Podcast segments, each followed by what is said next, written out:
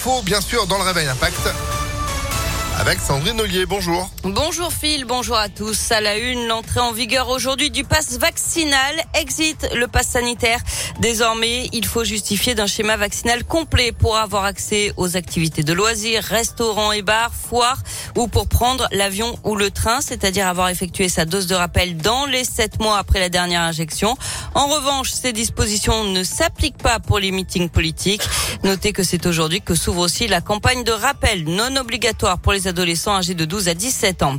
L'actualité, c'est aussi les braqueurs présumés d'un fourgon blindé devant la cour d'assises du Rhône. À partir d'aujourd'hui, ils auraient attaqué un fourgon en septembre 2017 à Saint-Chamond, surarmés.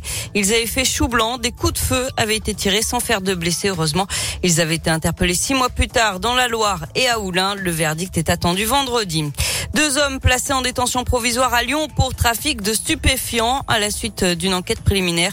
Les policiers avaient trouvé dans un appartement 70 kilos de résine de cannabis, 8 kilos d'herbe et tout le matériel nécessaire au conditionnement.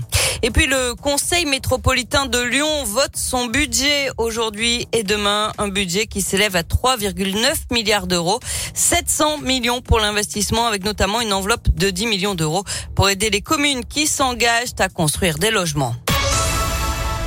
On passe au sport avec du foot et trois jours après le derby, on se tourne vers le mois de février qui s'annonce diabolique pour l'OL. Ce sera un tournant de la saison alors que les performances lyonnaises inquiètent et qu'on s'interroge sur les véritables ambitions que l'OL peut nourrir Colin Cote. Oui, la victoire 1-0 vendredi soir contre Saint-Etienne a permis de conserver la suprématie régionale mais n'a pas rassuré.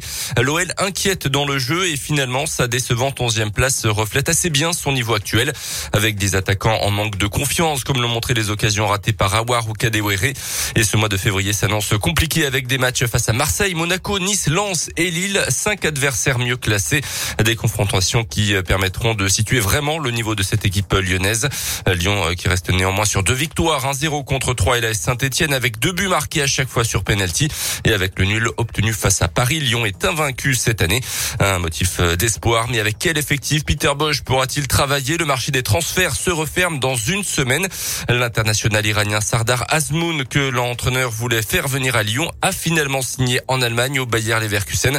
Et pour l'instant, aucun joueur n'est arrivé à Lyon. Merci Colin. Et notez que Lyon ne jouera pas ce week-end puisque ce seront les huitièmes de finale de la Coupe de France et que les Lyonnais ont été éliminés.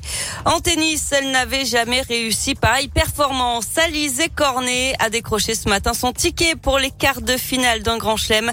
La Française, 61e mondiale, a sorti en 3-7 l'ex numéro mondial, la Roumaine Simona Alep à Melbourne.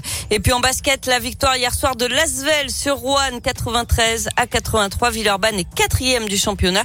Prochain match, ce sera dès demain avec la réception du Bayern Munich en Euroleague. Ah, Lasvel qui a terminé en beauté une semaine bien bien bien remplie avec euh, des matchs euh, presque tous les jours. Merci beaucoup Sandrine, vous êtes de retour à 9h. À tout à l'heure. Allez, 8h33, c'est la météo. Météolion.net